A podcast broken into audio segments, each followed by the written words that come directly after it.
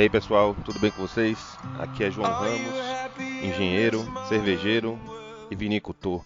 E vamos começar mais um episódio do Som Brothers.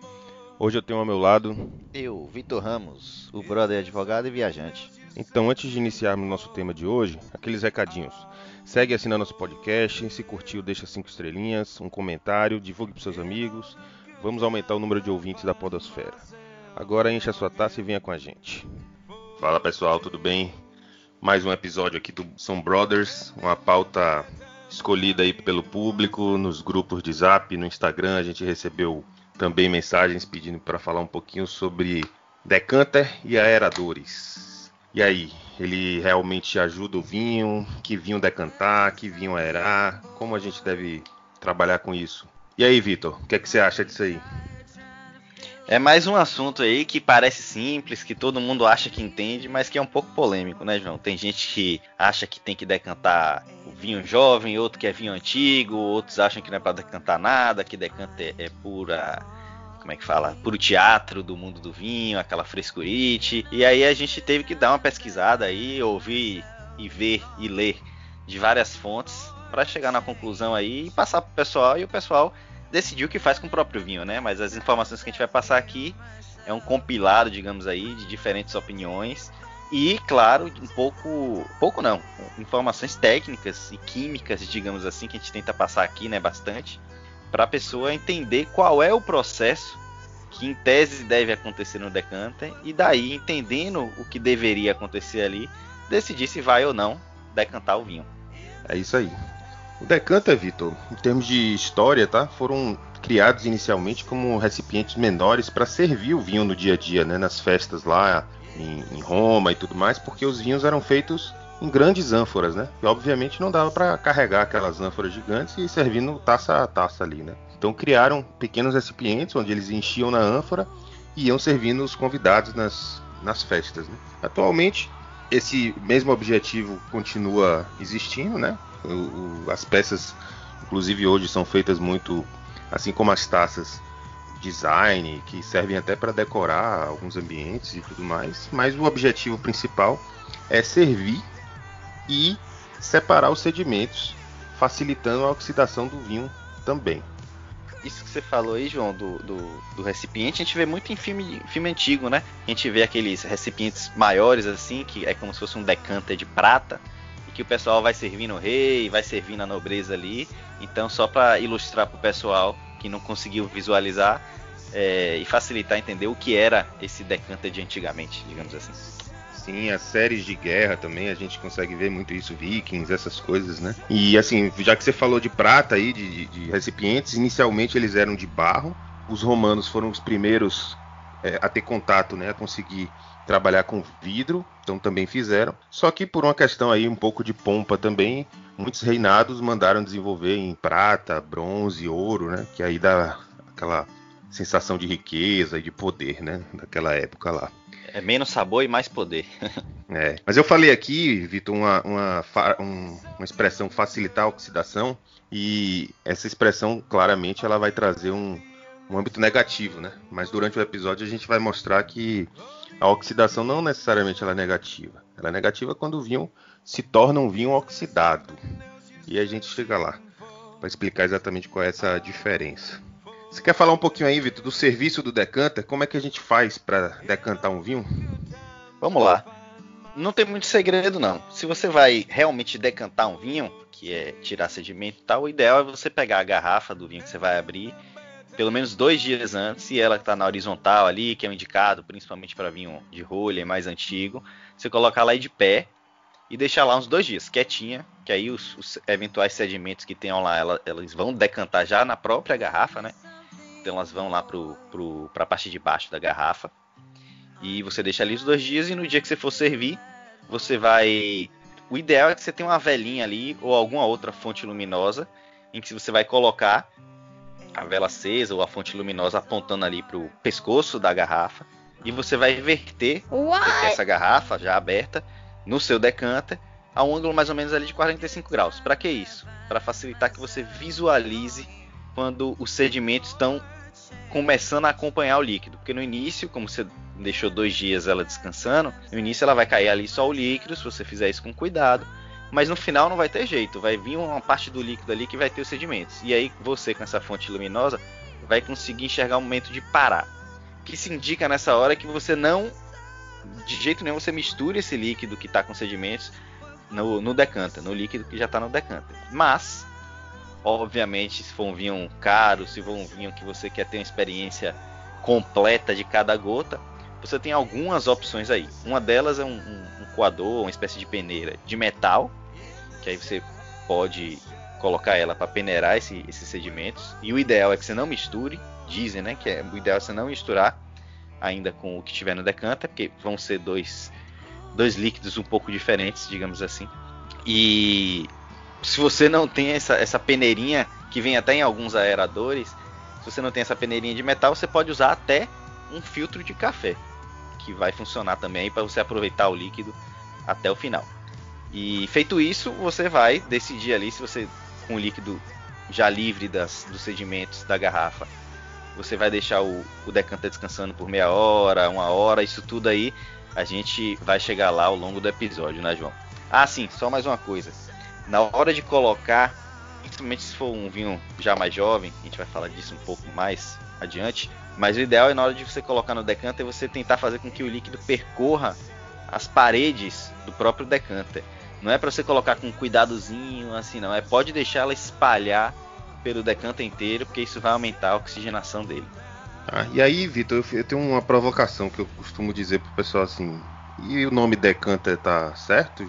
Você terminou de explicar uma forma de decantar o vinho onde praticamente foi decantado na garrafa e não na vasilha. E aí, por que, que chama de decanter? É, eu, eu também tenho essa dúvida, já pensei muito, mas eu, eu acho que o nome ele funciona por, por alguns motivos. A maioria dos decanters ele tem um formato que mesmo se você jogar ali tudo com os sedimentos, com um pedaço de rolha, na hora que você for verter do decanter na taça, o formato dele faz com que alguns sedimentos se fiquem presos ali embaixo. Eu não sei descrever ainda mais em áudio assim o, o formato, mas eu acho que a maioria das pessoas que estão ouvindo conhecem. Os sedimentos vão ficar presos ali embaixo. Então, se você colocar com cuidado, vai cair só o líquido. Se escapar, vai escapar uma besteirinha ali, mas a maior parte vai acabar ficando presa na base do decanter, pelo formato dele. Então eu acho que ele funcionaria também.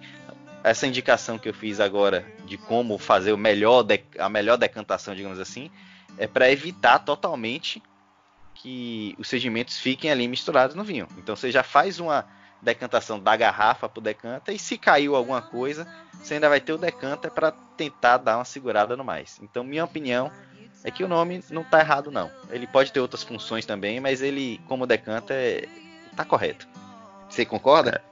É, eu concordo. É uma provocação que eu gosto de fazer com as pessoas, mas eu concordo. E, na verdade, o formato, como você falou, né? A descrição que eu acho que a gente pode fazer aqui no, no podcast é, é, normalmente ele é um balão embaixo, né? Uma, uma boca mais aberta, com bastante área de contato, para que o líquido tenha o máximo de área de contato com o oxigênio.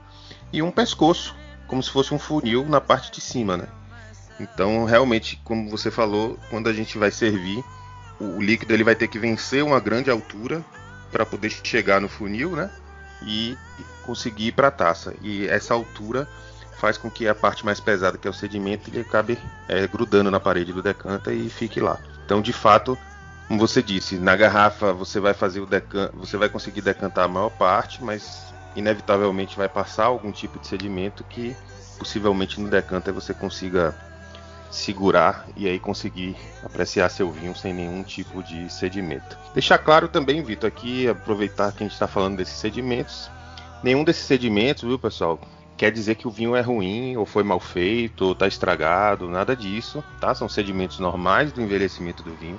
Todos os vinhos, em especiais os tintos, eles vão com o tempo a fisicoquímica do, do líquido vai acabar que o pequeno contato com oxigênio vai gerando algumas reações químicas que vão melhorando vinhos muitas vezes, mas também vão, por exemplo, os taninos se polimerizam, ficam mais pesados, decantam, parte do ácido tartárico do vinho que a gente já citou em algum episódio anterior aí, ácidos, né, que a gente falou sobre os ácidos do vinho.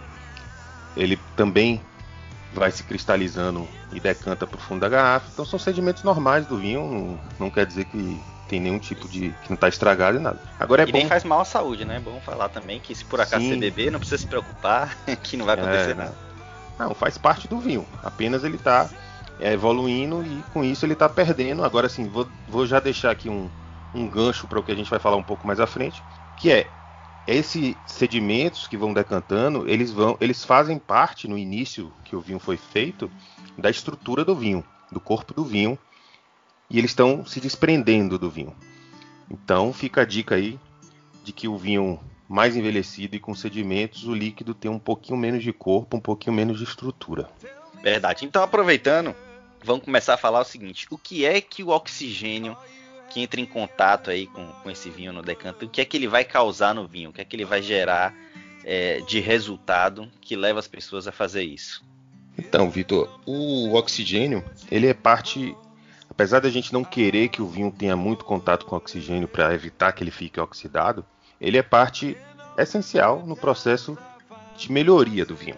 Tanto é que muitas vezes você vai fazer um vinho, você fermenta ele em tanques de inox, em geral, e depois você passa ele por barricas. Um dos objetivos de passar por barrica, claro, além do contato com a madeira, de pegar aromas e, e sabores ali da madeira em si, mas é também a microoxigenação que a porosidade dessa madeira permite. Então, ela permite uma pequena entrada de oxigênio que vai ajudando as reações físico-químicas dentro do vinho para poder ir suavizando alguns taninos, soltando mais alguns aromas e fazendo o processo de evolução do vinho normal. Só que de forma bem lenta, porque por isso a gente chama de microoxigenação. Quando você bota o vinho em garrafa e bota numa rolha, a mesma coisa continua a ocorrer continua o processo de microoxigenação, então o vinho continua a evoluir, por isso que o pessoal diz, ah, esse vinho aguenta em garrafa 10 anos, 15 anos, 20 anos. Por quê? Porque ele tem tanta estrutura que ao longo de 10, 15, 20 anos, ele ainda vai conseguir, mesmo estando microoxigenado ali, ele pode perder um pouquinho de corpo, pode perder um pouquinho de estrutura, mas ainda vai estar um vinho é, interessante e vívido, né? Então, o que é que o contato faz? O contato faz isso. Ele é, vai oxidando alguns tipos de, de, de compostos que, que estão lá dentro do vinho para fazer com que ele solte mais aromas, com que ele tenha uma maturidade, uma suavização nos taninos e que consiga estar mais integrado e fique mais macio em boca, efetivamente. Então, quando você tem um vinho muito jovem e potente, tipo, ah, um Bordeaux que terminou de. A vindima ficou pronto, o cara engarrafou ali, terminou de vinificar, engarrafou. Aquele vinho tá ultra super potente. Ele tem um potencial de guarda gigantesco, de 50 anos, por exemplo. Mas você quer beber ele logo.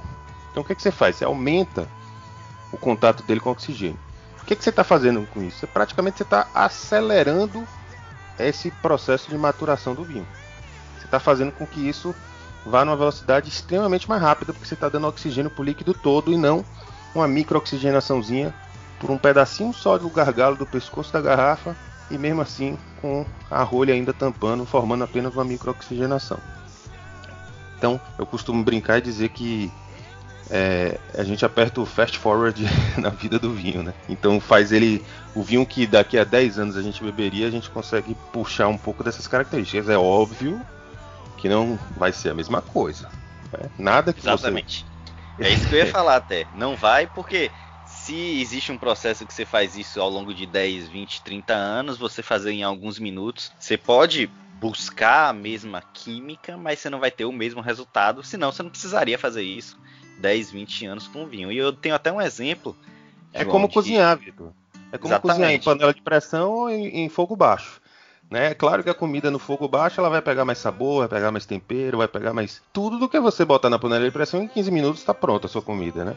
Aquelas é, famosas costelas no bafo por 24 horas. É, tem um motivo, né? Que é você é, cozinhar ali numa temperatura mais baixa por muito tempo e deixar ele o mais macio possível. Tem até uma curiosidade desses de vinho mesmo, mas não a ver com o decanter, que uma vez nesses é, crowdfunding aí que eu que eu estava acompanhando, era no Kickstarter até o site, criaram uma garrafa de madeira que era uma madeira de carvalho quase crua, em forma de garrafa mesmo. E para que eles criaram isso? Segundo eles, você pegaria um vinho jovem que não passou em madeira, você ia abrir a garrafa do vinho jovem e colocar ele todo nessa garrafa de madeira.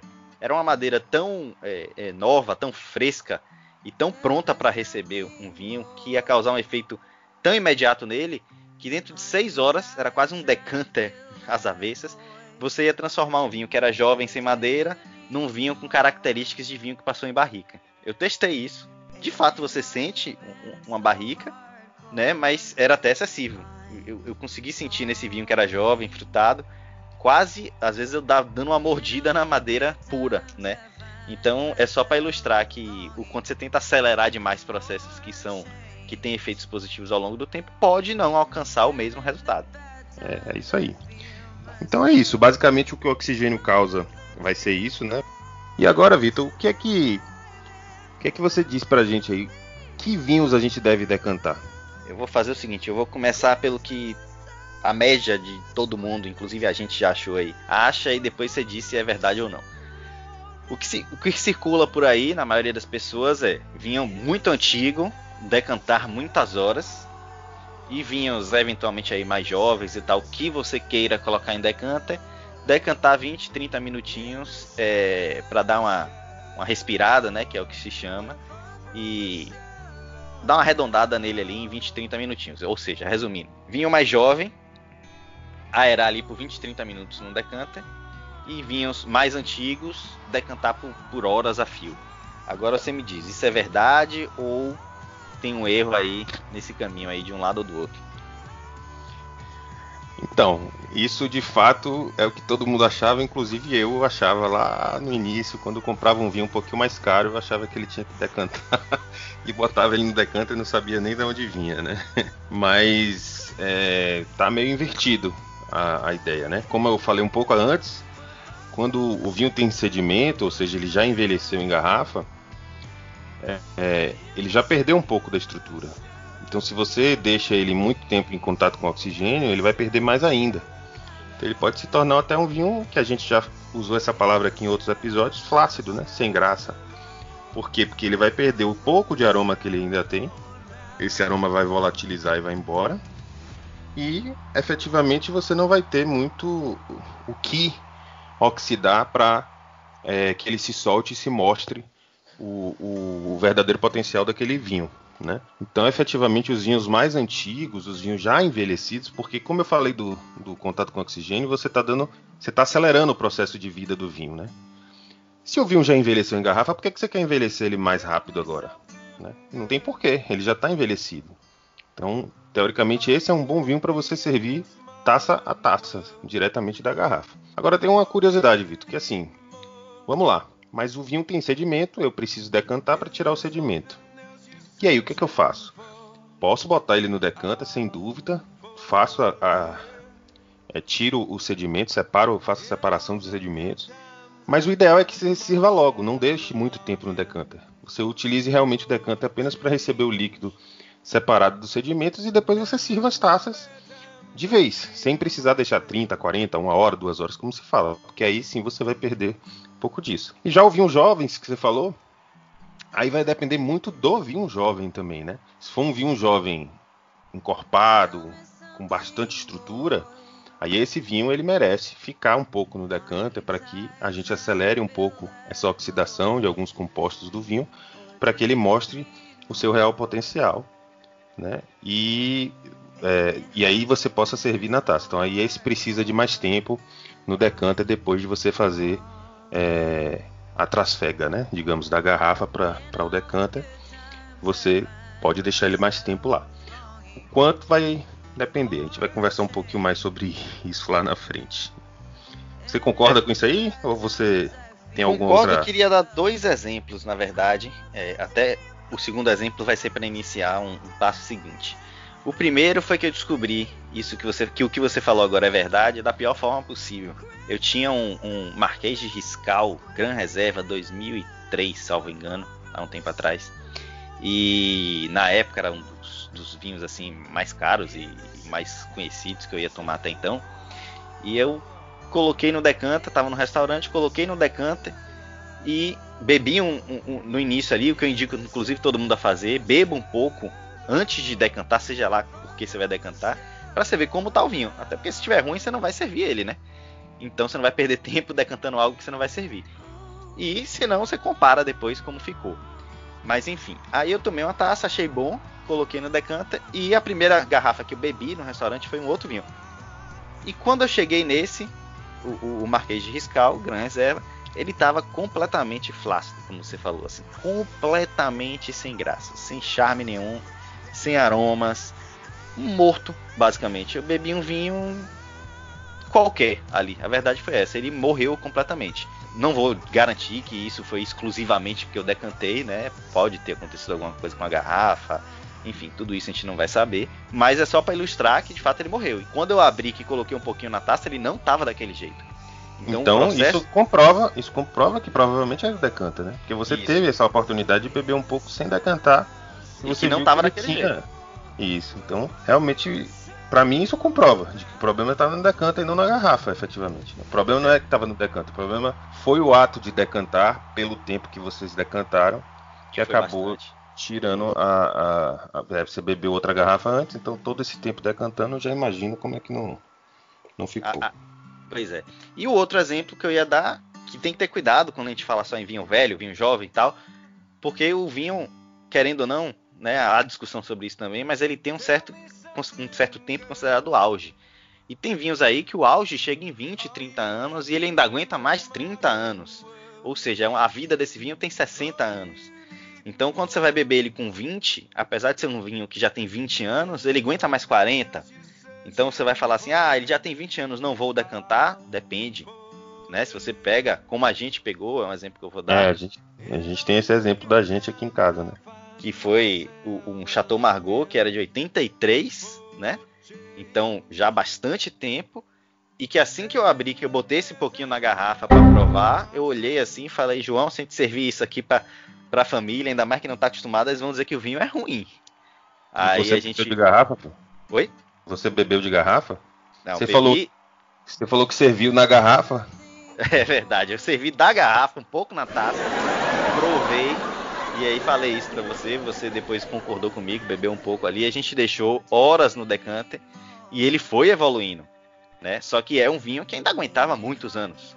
Então é ter esse cuidado também, de, de você é. tentar entender ali qual é o, o tempo de vida do vinho, para saber se ele já está realmente no momento que não vale a pena você gastar tempo com ele no decanter, ou se ele ainda aguenta aí muito tempo, então ele vai ganhar com, com um tempinho ali é, no decanter. E o curioso disso é que eu, nessa época aí, quando a gente foi abrir esse garrafa, a gente imaginou que o vinho poderia já estar tá ruim, né? De já ter passado do auge, já tá meio no final de vida.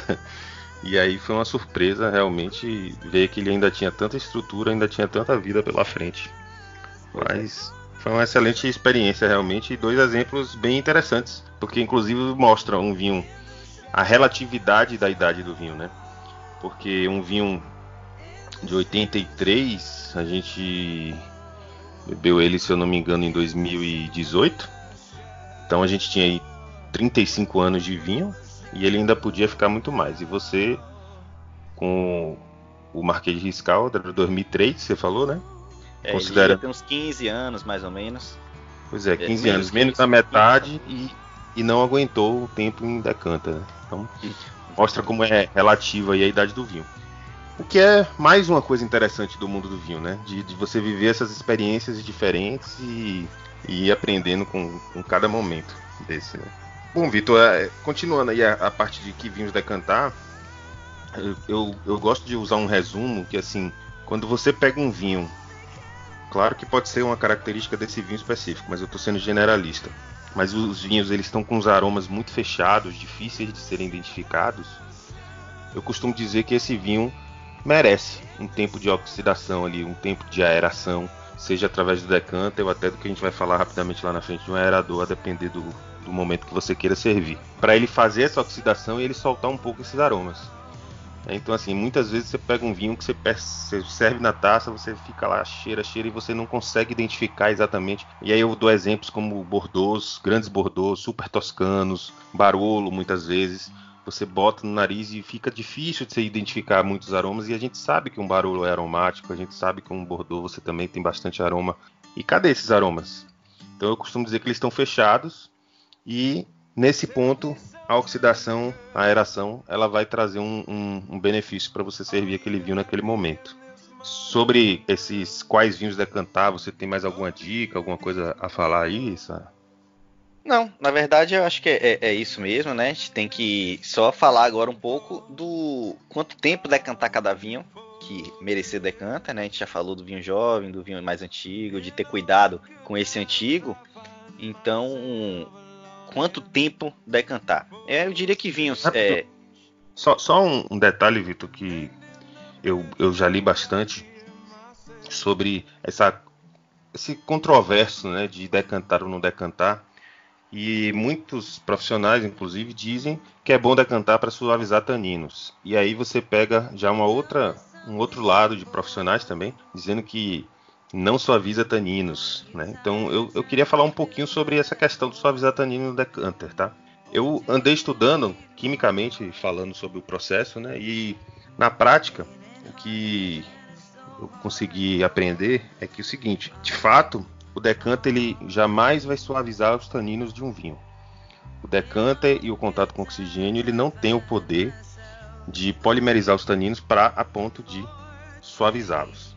O que muito acontece é que a oxidação do vinho, ou seja, a entrada do oxigênio no vinho, ela diminui a percepção sua de sulfitos, de outros compostos químicos que estão dentro do vinho e isso acaba diminuindo um pouco a distringência do vinho. E a gente liga tanino à distringência.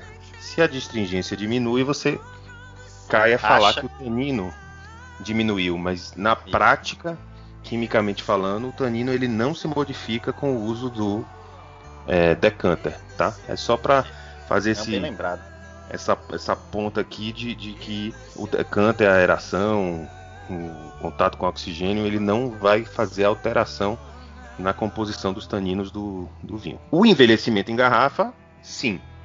Como eu já falei mais no início, a polimerização dos, dos taninos vai fazer com que eles decantem e com isso vai, ele vai saindo do corpo do vinho e ficando é, em formato sólido no fundo da garrafa. É, a gente Mas até explicou lá. que tem uma reação aí que eles, eles as cadeias de taninos vão se juntando e vão crescendo e vão ficando pesados. Né? A gente explicou isso até em um outro episódio de forma mais química. Então vamos lá. Vinho simples, né? Vinho simples que tem muita potência, que tem às vezes um álcool sobrando. Decantar ou não? Esse decantamento na verdade vai servir de aeração, né? Que é o famoso deixar respirar. Então a, a média aí do que a gente pesquisou diz que é bom você deixar até 30 minutos. Então você deixa o álcool volatilizar um pouco mais, se ele tiver um excesso, aquele oxigênio vai entrar em contato com o vinho e, e vai liberar um pouco mais de aromas. Mas ali no máximo 30 minutos ele vai estar pronto, vai estar um pouco mais redondo. Como falei, o álcool vai ter ficado ali um pouco mais é, tranquilo para você beber e o, o vinho está pronto. Se Agora para pega... exemplificar, Vitor, exemplificar isso aí. É bom. Vinhos simples, porém potentes, né? Vamos dizer assim. A gente pode pegar vinhos de safras jovens que foram recém-lançados, por exemplo, hoje a gente está em 2020, um vinho de safra 2019, por exemplo. Ou seja, são vinhos que não adquiriram tanta complexidade porque se passaram em barrica passaram pouco tempo, porém tem altos teores alcoólicos.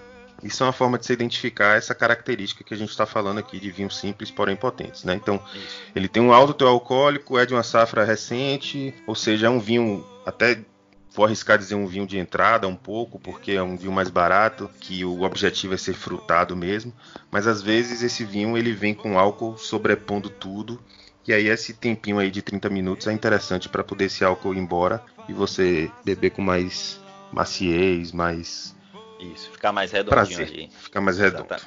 Exatamente. Aí depois desses vinhos é, que a gente colocou aqui como simples, mais potentes, você tem uns vinhos jovens, encorpados, que já tem um pouco mais ali de, de tempo, talvez, mas que ainda tem uma potência que tá presa ali na garrafa. Então é como se você estivesse bebendo ele um pouco antes da hora ainda e ele é um pouco mais complexo. Vinhos como Bordeaux, um exemplo até que você deu aí mais cedo, não um Bordeaux já muito antigo, mas é, um Bordeaux um pouco mais recente. E Sim, aí o ideal Bordeaux, Os Bordeaux superiores, por exemplo, muitos são assim. Isso. Então, os vinhos são vinhos de normalmente 4 anos de safra até a data de consumo. Então eles ainda, como são vinhos um pouco mais complexos do que os anteriores, né? Porque normalmente tem um blend ali de uvas, é, ou utiliza uvas, por exemplo, se for do lado direito lá, Merlot.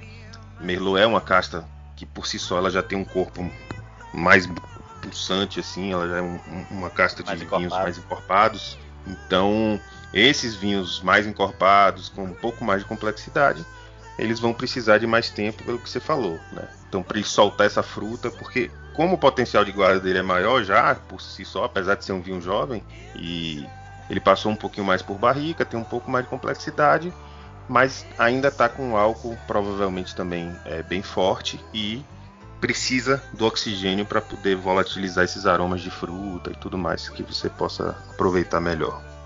É, pois é. E para eles, uma a duas horas ali no decanter depois eu quero até fazer, quando a gente fechar essa, essa listinha aqui, eu quero até fazer uma, uma observação sobre esse 1 a 2 horas. Na verdade, sobre o tempo. Of course. Então, 1 a 2 horas para esses vinhos. E aí você tem os vinhos jovens, mais densos ainda, né? Vinhos mais potentes, mais pesados, que você vai levar ali até 4 horas. Vocês têm aí o, o, os, os, que a gente leu por aí que chama de monstros do novo mundo, que são vinhos potentes com alto teor alcoólico, né? Que aqui no Brasil já viram vinho nobre por causa do teor alcoólico, então você vai ali para 14,5, 15, às vezes até mais do que 15% de álcool. Eu vi um vinho pode... de exemplo de 15,8, muito, é. muito alcoólico, né? Tem um vinho de, de Goiás até, que eu não bebi ainda, mas soube que é muito bom, que ele beira os 16%, eu acho que é 15,8 ou até os mesmos 16%. Eu tô curioso para beber esse vinho. É, e monstros do novo mundo como esse, monstros no sentido de, de potência, né? Eles pedem até 7, 8 horas. Nunca tive essa paciência toda, mas não, vou até fazer não. isso em breve para ver se o vinho evolui esse tempo todo. E aproveitando que eu falei de 7, 8 horas e que nunca tive essa paciência, também não é indicado você deixar o vinho numa temperatura de 32 graus, né? Temperatura ambiente, digamos assim. De 32 graus e, e achar que depois de 7, 8 horas ele vai estar tá agradável de se beber. Então, para quem mora em lugares quentes como a gente, é bom tomar um cuidado. Ou deixa ali, como eu já fiz até, eu deixei ele num. O decanter dentro de um recipiente que tinha uma água mais fria para segurar um pouco a temperatura, ou no ar-condicionado, né? Que você vai segurar. Porque essa temperatura muito alta também vai causar efeitos no vinho que vai fugir do seu controle, né? Não necessariamente vai ficar ruim, às vezes ele simplesmente ia apressar o tempo de decanter, ou seja, não precisaria de tanto tempo mas você perde completamente o controle sobre o que está acontecendo com o vinho naquela temperatura que acho que muita gente que ouve a gente já sabe que temperatura é um dos fatores que faz um vinho ficar bom ao longo do tempo, estragar e né, ter efeitos indesejados. Então, atenção também à temperatura que o vinho vai estar enquanto ele está decantando, né? É, exatamente. Agora, Vitor, só para dar uma pincelada sobre a aerador, a aerador são aquelas aqueles pequenos gadgets, né? Aqueles pequenos acessórios que normalmente a gente coloca na boca da taça para na hora de servir o vinho meio que na boca da garrafa. Olha, você fala de, ser, de beber em garrafa, eu falo de colocar na boca da taça. na boca da garrafa para poder no, no, momento de servir ele fazer essa oxigenação, né? Essa aeração de uma forma meio que instantânea, né? O princípio usado, só uma curiosidade aqui técnica, o princípio usado é o princípio é, matematicamente demonstrado por Bernoulli em 1738, foi um matemático holandês, e que com mais ou menos uns 100 anos depois acabou se criando o físico italiano Giovanni Venturi, acabou criando o chamado efeito de Venturi, que basicamente se se traduz em quando um líquido qualquer ele está passando numa tubulação e essa tubulação ela diminui de tamanho, esse líquido ele vai sofrer menos pressão e aumentar a velocidade para conseguir passar naquele momento, naquele local. Como esse líquido está com pouca pressão, se você tem um orifício ligado ao oxigênio, no caso ao ar, a tendência é que o ar entre nesse ambiente, já que lá está com uma, pressão mais baixa do que a pressão aqui de fora. Então, assim, coisa de engenheiro explicando isso, mas ah, para ser o mais simples possível, o fato é que esses dispositivos eles estrangulam um pouco a passagem do vinho. Isso faz com que a pressão do vinho baixe e puxe o oxigênio do ar para dentro dele. Então, isso faz uma coisa que meio que instantânea de oxigenação. Bom, isso é bom, isso é ruim, devo usar, não devo usar. Eu vou deixar todas essas considerações para as minhas conclusões e acho que você também, né, Vitor? Mas basicamente o aerador é para isso. Pense que o aerador vai fazer um efeito bem mais rápido do que o decanter em termos de oxigenação. E veja se também você vai ter que ter o cuidado de que vinho passar no aerador e que vinho não passar no aerador. Porque afinal, se você passar um vinho que já está pronto para beber, que já não precisa mais de oxigenação excessiva e que você já pode servir em taça e iniciar sua degustação, se você passar no aerador, você vai fazer o que Vitor fez com o Gran Reserva Marquês de Riscal.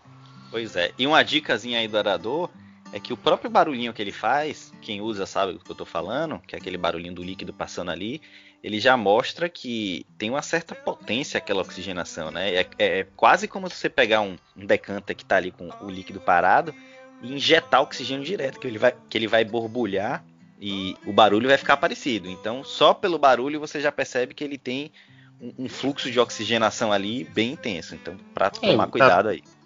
Você vê isso visualmente na taça que o vinho também fica cheio de bolinha em cima, né? Inicialmente.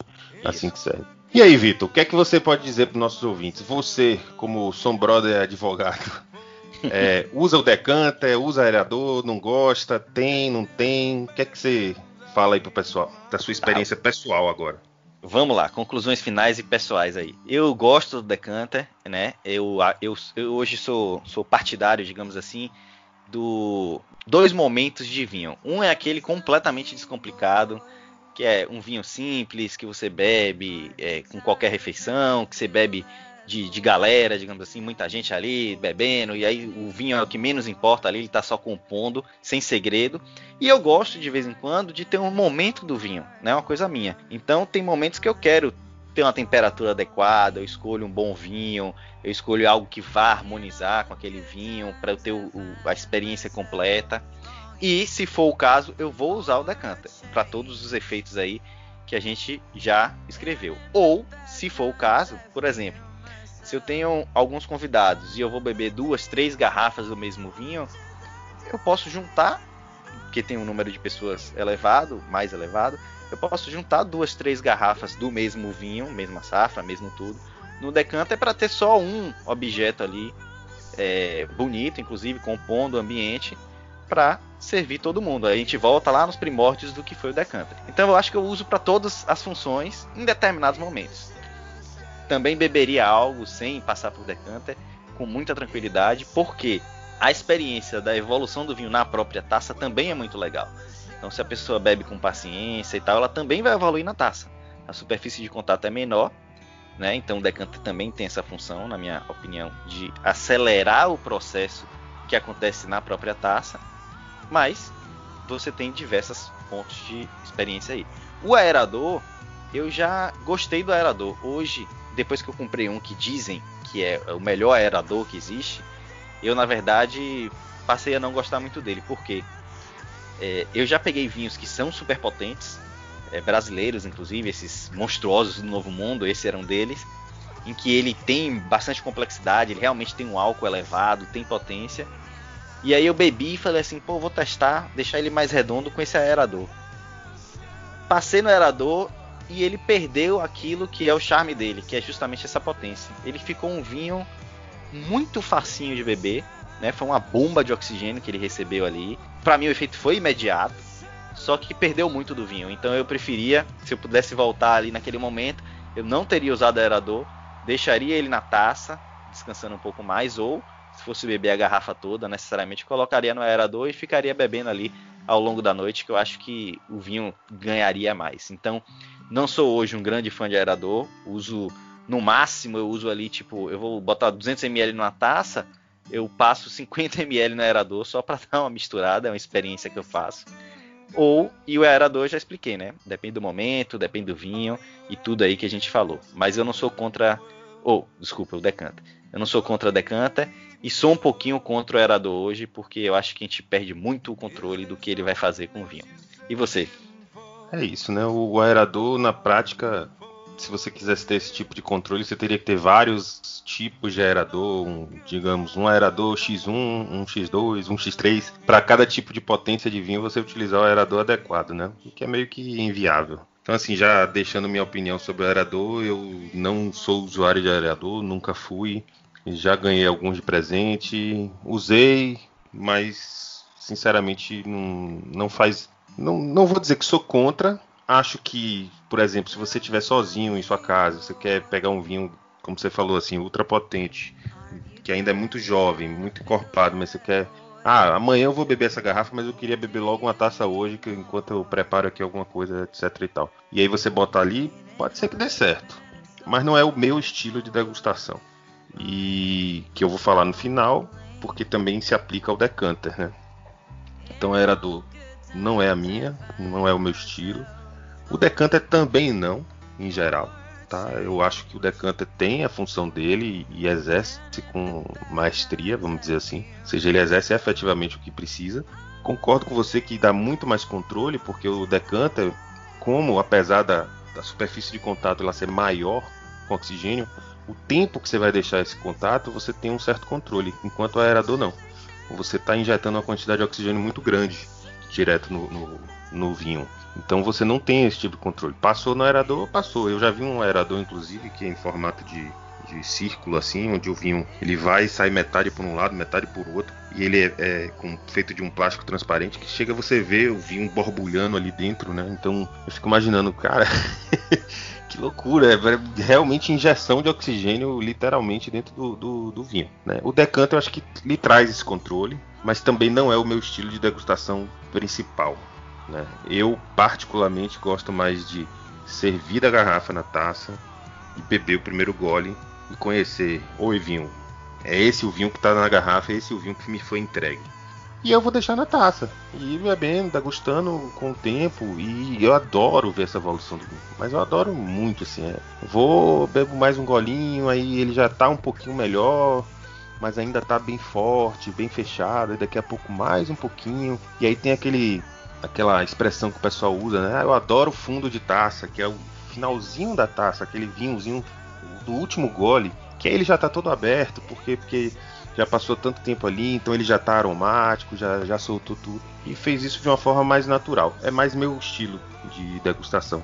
Então eu prefiro dessa forma e às vezes mesmo que eu vá beber uma garrafa sozinho, vamos supor, eu prefiro da primeira taça até a última deixar na garrafa e deixar ele com pouco contato com oxigênio, mas me acompanhando de acordo com a minha velocidade ali de, de degustação. Obviamente eu só consigo fazer isso na primeira garrafa, né, Vitor? Claro que a partir daí não tem mais controle de aeração certa.